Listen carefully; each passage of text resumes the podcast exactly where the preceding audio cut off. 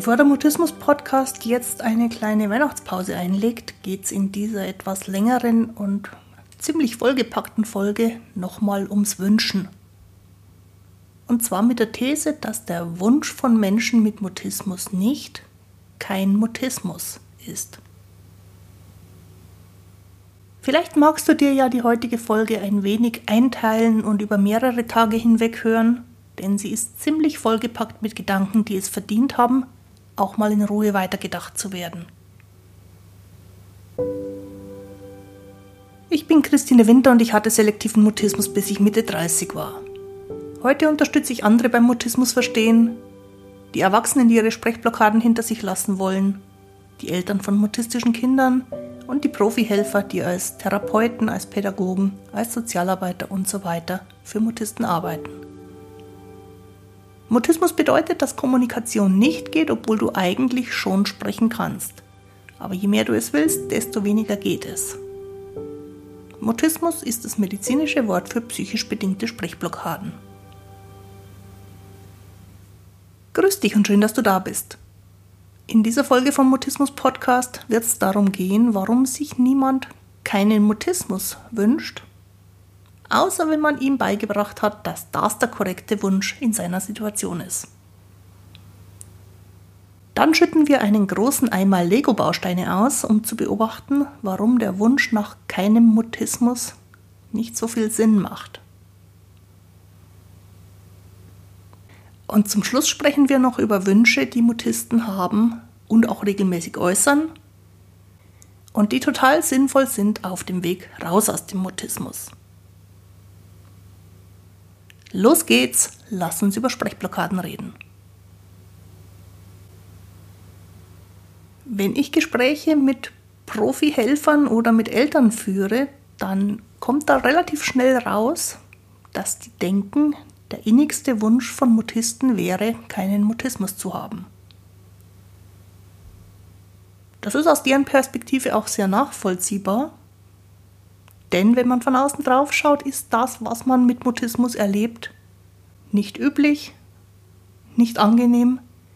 Und die berechtigte Frage der Außenstehenden ist, warum man sich nicht wünschen sollte, keinen Mutismus mehr zu haben.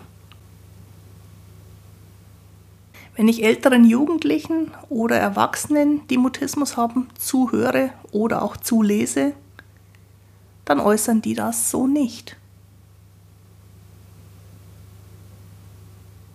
Da gehen die Formulierungen viel eher in die Richtung, dass sie sich wünschen, weniger Nachteile mit dem Mutismus zu haben. Und wenn ich nicht suggeriere, dass es besser wäre, den Mutismus gar nicht zu haben, dann entstehen daraus auch oftmals Gedanken, die dabei helfen, gute Lösungen für weniger Nachteile mit dem Mutismus zu entwickeln.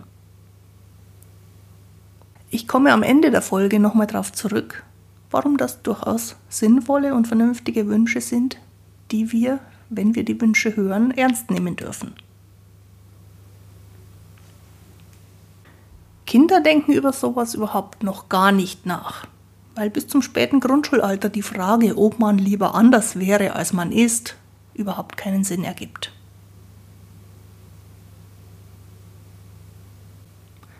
Ich glaube, es ist ganz berechtigt, mal drüber nachzudenken, warum sich eigentlich niemand keinen Mutismus wünscht. Und ein wesentlicher Punkt dabei ist, dass Mutismus bereits entsteht, bevor Kinder das Sprechen anfangen und bevor Menschen in dem Sinne Gedanken formulieren, wie wir das dann als Erwachsene relativ gewohnheitsmäßig machen. In dieser vorsprachlichen Zeit hat man keine Wünsche, sondern man hat Bedürfnisse, die idealerweise von guten Eltern relativ reibungslos erfüllt werden. Und dann wächst man so heran, wie es die Umwelt vorgibt. Ich bin überzeugt davon, dass die Grundlagen für die mutistischen Blockaden, die man dann später, wenn das Kind das Sprechen gelernt hat, erkennt, schon da sind, lange bevor die Sprachentwicklung soweit ist. Und deswegen vereinfache ich gerne und sage, die mutistischen Blockaden sind da, solange man denken kann. Jedenfalls solange man sich in einer zusammenhängenden Geschichte nachher daran erinnern kann. Weil das so früh beginnt, ist die Blockade so sehr mit der eigenen Ich-Vorstellung verbunden, so sehr mit dem eigenen Ich-Sein verbunden, dass man dann, wenn man damit weiter aufwächst, schlicht und ergreifend keine realistische Idee davon haben kann, wie es wäre, wenn das alles nicht zur eigenen Identität gehört. Die mutistischen Blockaden oder das, was die mutistischen Blockaden für die Person tun, sind von Anfang an da, von dem Moment an, in dem man als Kind eine Identität entwickelt. Und damit ist es ein ganz fest eingebauter Bestandteil in die eigene Identität. Das ist anders als bei psychischen Problemen, die irgendwann später im Leben auftauchen. Wenn man mit 37 zum ersten Mal eine Depression hat, hat man 37 Jahre Erfahrung, wie Leben ohne Depression ist. Mutisten haben keine Erinnerung an eine Zeit ohne. Deswegen haben jüngere, aber auch durchaus ältere, erwachsene Mutisten keine konkrete Vorstellung davon, wie es wäre, wenn der Mutismus nicht da wäre, nie entstanden wäre. Als Mutisten wachsen wir mit diesen Reaktionen auf und das ist unser Normal.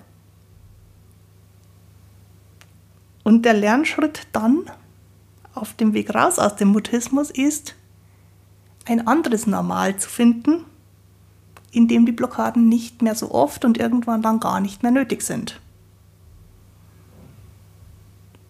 Und wenn wir über realistische Wünsche reden, wird da schnell klar, kein Mutismus ist keine Lösung. Wenn Kinder im Mutterleib heranwachsen und dann in die Welt hineingeboren werden, dann haben die ein Gehirn voller quasi unbegrenzter Möglichkeiten. Die Biologie sorgt dafür, dass Kinder mit jeder Welt, in die sie hineinkommen, irgendwie klarkommen und dass sie vor der Geburt, aber vor allem kurz nach der Geburt extrem viel von dem aufnehmen, was um sie rum ist. Und erst danach wird aussortiert, was die Kinder in diesem Leben nicht brauchen. Deswegen haben wir nie wieder so viele Gehirnzellen und nie wieder so schnelle Gehirnveränderungen wie als relativ junge Babys. Weil Vorgänge im Gehirn relativ schwer vorstellbar sind, habe ich für mich ein anderes Bild entwickelt. Ich stelle mir die Zusammensetzung des Gehirns so ähnlich vor, als ob man eine große Tonne Legosteine in allen erdenklichen Farben irgendwo auf einem Teppich ausbreitet. Die warten darauf, zu was Sinnvollem zusammengebaut zu werden. Tatsächlich schaut unser Großhirn ja, wenn man es auseinanderfalten würde, aus wie ein Teppich und darauf sind unzählige Bausteine, die man zu was Sinnvollem verbauen kann. Das Gehirn baut schon vor der Geburt ganz wesentliche Grundlagen auf, aber dann unmittelbar nach der Geburt und in den ersten Lebensmonaten geht es rasend schnell mit diesem Aufbau weiter. Und in dieser Zeit werden in dieses kunterbunte Konstrukt aus verschiedenfarbigen Legosteinen einige blaue Steinchen eingebaut, die dann später im Zusammenhang mit mutistischen Blockaden eine Rolle spielen. Zwischen den ganzen gelben und grünen und violetten und weißen Bausteinen stören die blauen erstmal überhaupt nicht. Obwohl Eltern oft später rückblickend schon sagen können, dass bestimmte Mutismus-Eigenheiten auch schon früh bemerkbar waren. Aber zunächst mal denkt man sich als Eltern natürlich nichts dabei. Es ist halt ein Kind mit Eigenheiten.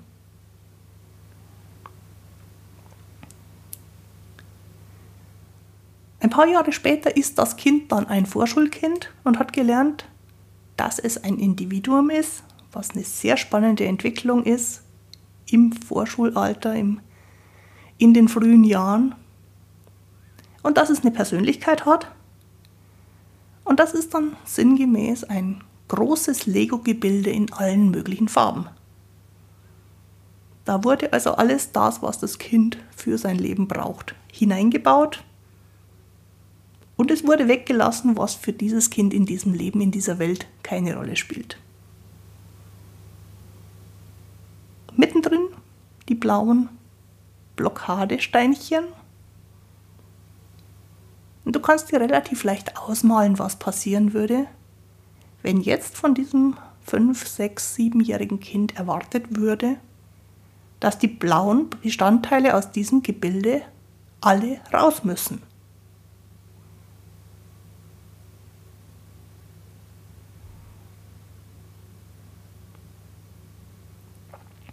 Was dich als Person ausmacht, was dich als Persönlichkeit ausmacht, kannst du nicht mal eben schnell ändern.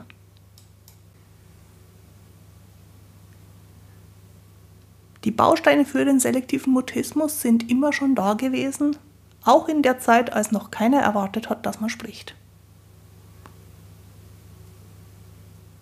Wenn dann irgendwann von einem Augenblick auf den anderen die Sprachlosigkeit weg wäre, dann wäre da erstmal nichts. Denn die Sprechblockade wird ja nicht durch plötzliche Fähigkeiten zur Eloquenz und zur nahtlosen Kontaktaufnahme ersetzt,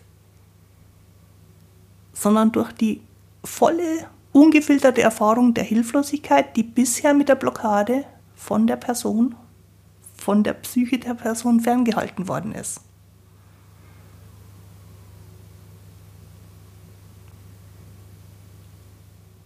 Und das klingt gewöhnungsbedürftig, aber ich kann dir aus meiner eigenen Erfahrung als Mutistin sagen, was man erlebt, wenn man sich mit voller bewusster Wahrnehmung in die Unsicherheit fallen lässt, ist viel schlimmer, viel anstrengender, viel verunsichernder als die Erfahrung, von einer Blockade umhüllt zu werden, die die Wahrnehmung von einem fernhält. Deswegen ist es in den ersten Jahren überhaupt nicht der Wunsch des Kindes, sich der unsicheren Kommunikationswelt ohne Schutz durch die Blockade auszusetzen. Das ist der Wunsch der Erwachsenenwelt, dass das Kind sich an die Kommunikationsanforderungen von außen anpasst und sich bitte nicht länger so anstellt.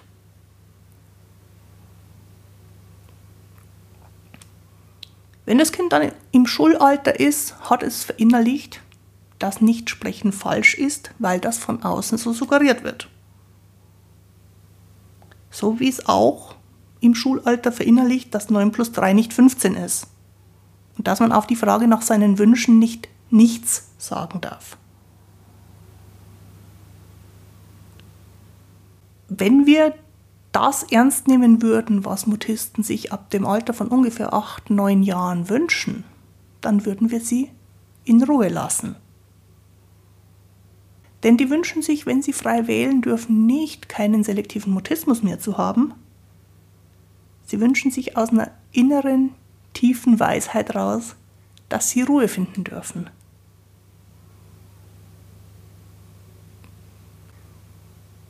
Es ist gut möglich, dass die gleiche tiefe innere Weisheit bereits irgendwie ahnt, dass man den Mutismus hinter sich lassen kann wenn man in sich Ruhe finden und diese Ruhe in den Alltag hinein mitnehmen kann.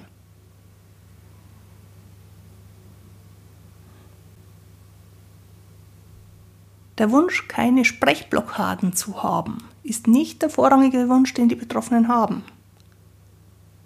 Sie haben aber mit der Zeit natürlich gelernt, dass das der Wunsch sein muss, den sie nach außen äußern.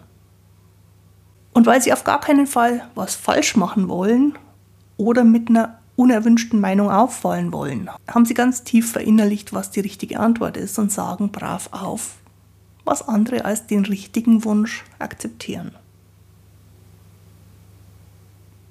Wenn du selber Mutismus hast, kannst du für dich mal überprüfen, welchen Wunsch du wirklich in dir findest, wenn keinen Mutismus haben, als Antwort nicht von dir erwartet wird.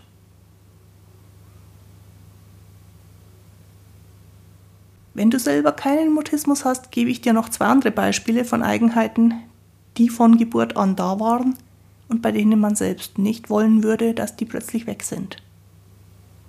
Das erste Beispiel ist ein ganz persönliches von mir. Ich habe ein Muttermal, das war von Geburt an da. Es sitzt genau auf meinem linken Unterlid, also am Auge Und ich empfinde es als voll und ganz meines, weil es war immer schon da. Es ist mit mir aufgewachsen, mit mir größer geworden. Es stört mich selber überhaupt nicht. Aber ich weiß, dass es immer wieder andere irritiert, weil da was am Auge ist und die beim ersten Blick nicht genau wissen, was das ist. Und diese Irritation ist aber für mich etwas völlig Normales, ich habe mich daran gewöhnt, dass Menschen manchmal auf dieses linke Auge starren und sich überlegen, was da wohl sein könnte. Ich denke darüber überhaupt nicht nach. Wenn jemand käme und sagt, er würde das abschneiden, damit ich dieses Muttermal an diesem Auge nicht mehr habe, ich würde mich dagegen wehren. Tatsächlich hat es die Situation bereits gegeben. Ich habe eine neue Augenärztin und die hat natürlich auch in meine Augen geschaut und hat festgestellt, da ist dieses Muttermal und hat relativ forsch angeboten, sie würde es dann gleich wegschneiden. Und ich habe abgelehnt, weil das ist meins, das gehört zu mir dazu, das ist seit meiner Geburt immer bei mir gewesen. Wahrscheinlich hätte ich es nach einer Woche vergessen, wenn es nicht mehr da wäre. Aber es gehört zu mir dazu. Ein anderes Beispiel, das für alle Menschen zutreffen könnte. Du hast eine Nase, die sitzt bei dir mitten im Gesicht.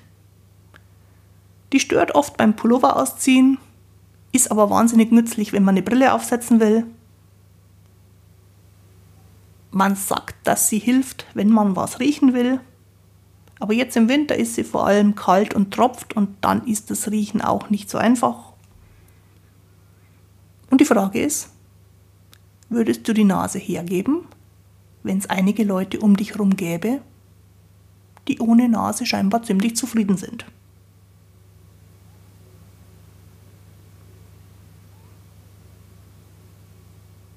Und weil wir ja hier vom Wünschen sprechen, hattest du jemals den Wunsch, keine Nase mehr zu haben? Das wäre ungefähr so, wie der Wunsch, keinen Mutismus mehr zu haben, wenn man mit Mutismus aufgewachsen ist.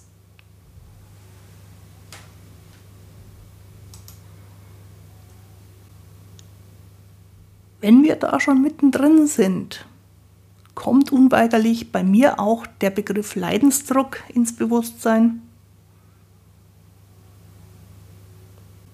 Das liegt vielleicht daran, dass ich mich immer wieder im Umfeld von Therapeuten bewege, und man hört relativ oft von Ärzten und auch von Therapeuten, dass Leidensdruck der Voraussetzung für eine Therapie ist.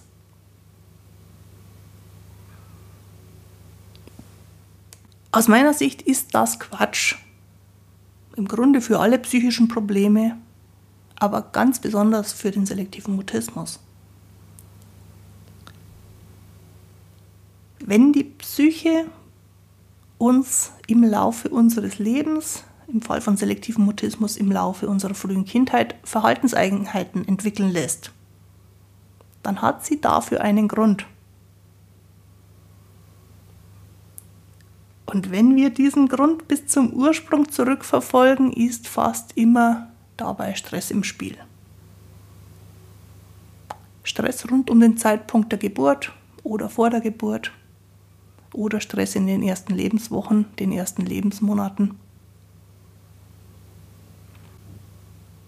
Das ganz normale biologisch in uns angelegte Zusammenspiel von Gehirn und Nervensystem und dem ganzen restlichen Körper sorgt dann dafür, dass wir trotz einem Stress, der uns schaden könnte, mit dem Leben irgendwie klarkommen. Die Betonung an der Stelle liegt auf irgendwie. Dabei kommen suboptimale Ergebnisse raus, weil die Biologie erstmal nur das Überleben im Auge hat, nicht so sehr, dass man normal ist, später in der Schule keine Probleme hat, keine psychischen Schwierigkeiten entwickelt. Aber aus Sicht der Biologie ist es insgesamt immer noch die beste aller Lösungen, die der Körper zur Verfügung hat.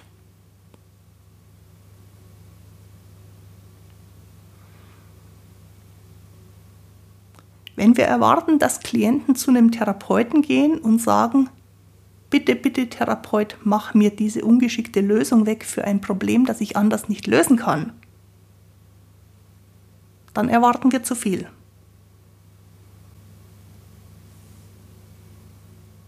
Diese Art von Leidensdruck kann man nicht erwarten, schon gar nicht bei früh entstandenen Problemen. Klienten möchten aber weniger Stress haben. Klienten möchten mehr und vor allem bessere Möglichkeiten haben, um ihr Leben zu gestalten. Klienten möchten auf eine sanfte Weise Erfahrungen sammeln mit einem Verhalten, das sie bisher noch gar nicht zur Verfügung haben. Aber sie wünschen sich logischerweise nicht, dass man ihnen die einzige Lösung, die sie schon haben, wegnimmt, bevor sie eine andere entwickeln können. Und deswegen empfindet man als Therapeut oftmals Klienten so, als ob die keinen Leidensdruck hätten. Sie haben keinen, weil sie jetzt gerade die beste aller möglichen Lösungen für ihr Problem verwenden. Spannend ist, was passiert, wenn wir die Wünsche ernst nehmen, die jenseits des Symptoms liegen.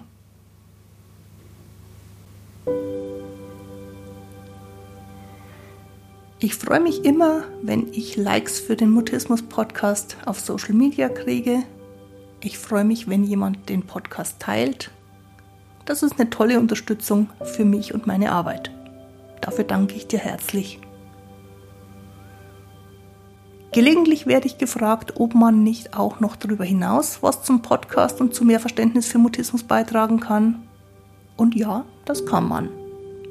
Wenn du mir einen kleinen finanziellen Beitrag monatlich, etwa einen Espresso oder einen Kaffee mit Kuchen spendieren möchtest, dann kannst du das über den Dienst von Steady machen.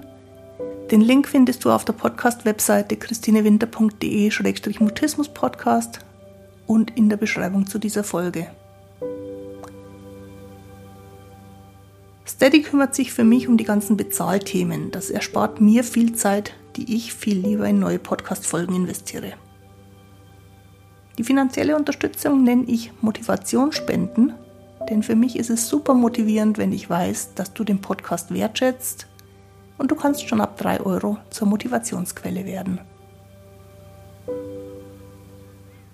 Jetzt haben wir darüber gesprochen, dass niemand sich wirklich keinen Mutismus wünscht und dass man nicht mal auf die Schnelle das, was einen als Person ausmacht und in der Identität verankert ist, verändert. Und dann habe ich auch noch die Idee, dass man mit genügend Leidensdruck das Problem gelöst kriegt, vom Tisch geräumt. Und ich kann mir vorstellen, dass dich das insgesamt jetzt ein bisschen ratlos macht. Aber es gibt auch eine gute Nachricht. Und die steckt in dem Wort Neuroplastizität. Neuroplastizität ist die Fähigkeit des Gehirns, sich in jedem Augenblick unseres Lebens anzupassen. Würden wir davon ausgehen, dass ein Gehirn sich nur verändert, wenn es dazu gezwungen wird, wäre das für so eine früh entwickelte psychische Eigenheit wie selektiven Mutismus ziemlich ungünstig.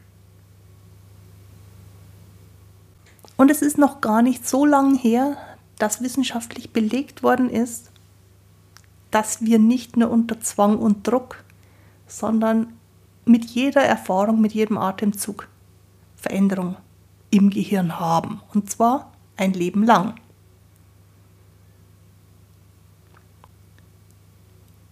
Unser Gehirn ist so betrachtet niemals zwei Atemzüge lang identisch. Es wandelt sich pausenlos, es entstehen neue Verknüpfungen, es bauen sich nicht mehr benötigte Verknüpfungen im Gehirn ab.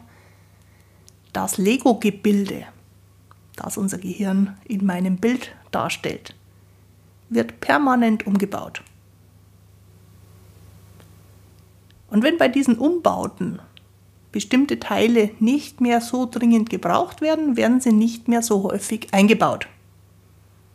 Oder sie werden weiterhin eingebaut, aber nicht mehr an so bedeutsamen Stellen. Das setzt halt voraus, dass andere passendere Bausteine dann die gleiche Funktion genauso oder besser übernehmen. Wir nennen diesen permanenten Umbau im Gehirn ganz pauschal Lernen. Wobei es aus Sicht des Gehirns kein Pauken oder Einstudieren ist, sondern ein Anpassen an Lebenssituationen und ein Umsetzen von dem, was gut funktioniert. Was im Gegenzug heißt, dass man weglassen kann, was weniger hilfreich ist. Unser Gehirn muss dafür auch nicht üben in dem Sinn, wie wir das bei Therapieübungen oft anstreben. Es entwickelt meistens ganz überraschend und unverhofft eine neue Idee davon, was funktioniert und das passiert fast immer, ohne dass der Gehirnbesitzer überhaupt etwas davon mitbekommt. Neuroplastizität heißt, dass das Gehirn ein Leben lang das Leben vom Gehirnbenutzer optimiert, so gut es eben kann. Für unsere blauen Legosteine, die mutistische Blockaden mit sich bringen können, heißt das, durch neue Erfahrungen, in denen eine psychische Blockade nicht nötig wird, findet das Gehirn Möglichkeiten, andere Bausteine häufiger oder an wichtigeren Stellen einzubauen und die blauen nur noch für die echten Notfälle bereitzuhalten.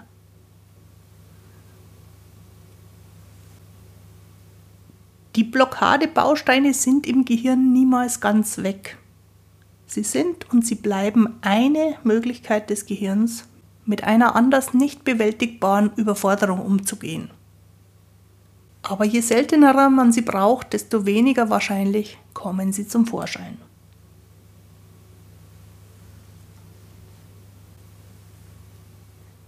Eingestiegen in die Folge sind wir ja mit der Feststellung, dass sich niemand von sich aus wünscht, keinen Mutismus zu haben. Zwischendurch habe ich durchblicken lassen, dass es schon Wünsche gibt, die Mutisten haben und die Mutisten auch äußern, wenn man sie darüber erzählen lässt. Und ich finde, dass wir diese Wünsche ernst nehmen sollten. Zum Beispiel den Wunsch nach mehr Ruhe. Gemeint ist damit aber, dass man innerlich zur Ruhe kommen kann. Das kann mit äußerer Ruhe verbunden sein. Viel öfter ist es aber ganz unabhängig davon. Ob außenrum Remi-Demi ist oder nicht, ist gar nicht so entscheidend, wenn man in sich drin Ruhe finden kann.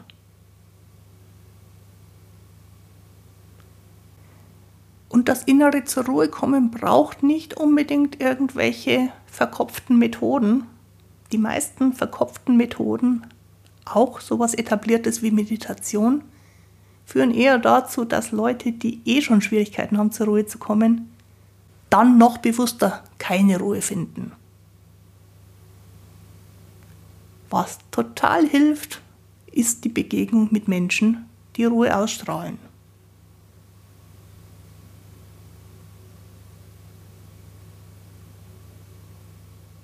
Da kommt jetzt ein zweiter Wunsch direkt in die Quere, denn was Mutisten auch oft wünschen, ist Abstand.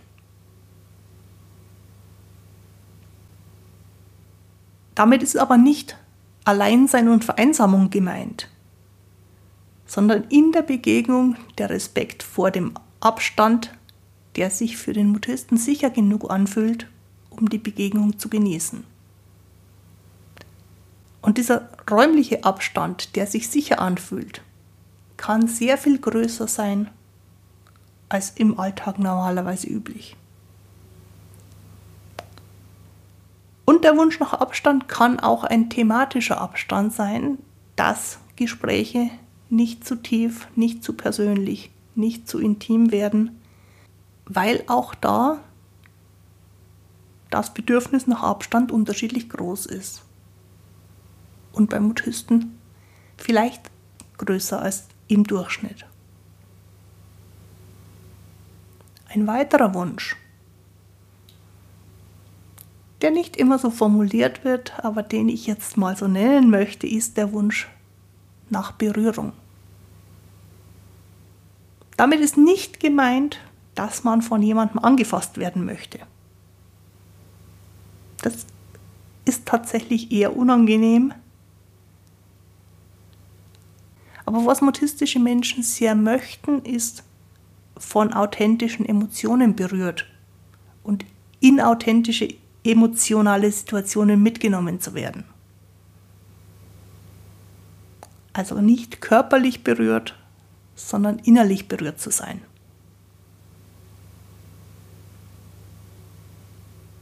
Dann ist natürlich ein Wunsch nach Begegnung da. Aber nicht der Wunsch, dass jemand kommt und sagt, setz dich in eine Gruppe von Fremden und erzähl dein Leben, sondern die Option, sei bei den Menschen dabei, so nah oder so entfernt, wie es für dich gerade passt.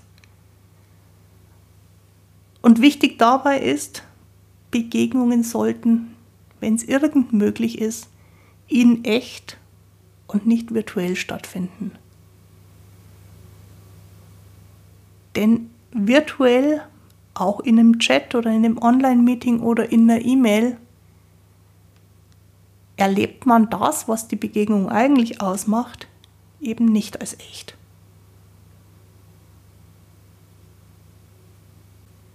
Noch ein Wunsch, der Wunsch nach Einfühlung. Aber nicht so, dass der Mutist sich einfühlen muss, weil das in vielen Situationen völlig überfordernd und beängstigend wäre. Was ich meine ist, dass Raum und Zeit da ist, um gemeinsam und gegenseitig zu fühlen, wie sich der Kontakt anfühlt.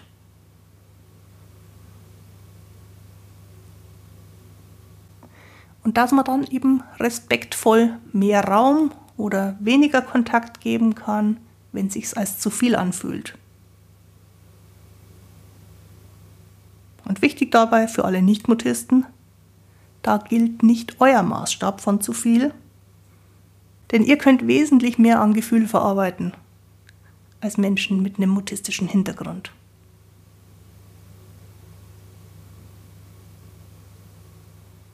Und es gäbe sicherlich noch einiges mehr an Wünschen.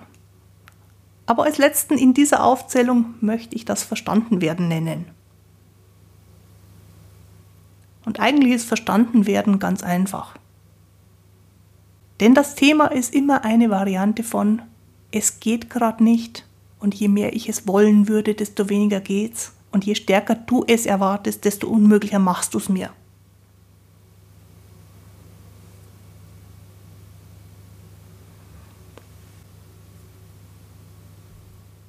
Ich habe für mich eine Art Wette formuliert, deren Gegenbeweis noch aussteht. Ich würde einen gewissen Geldbetrag darauf verwetten, dass, wenn du die wirklichen Wünsche nicht nur intellektuell ernst nimmst, sondern von Herzen erfüllst, der Mutismus aufhört, ein Thema zu sein.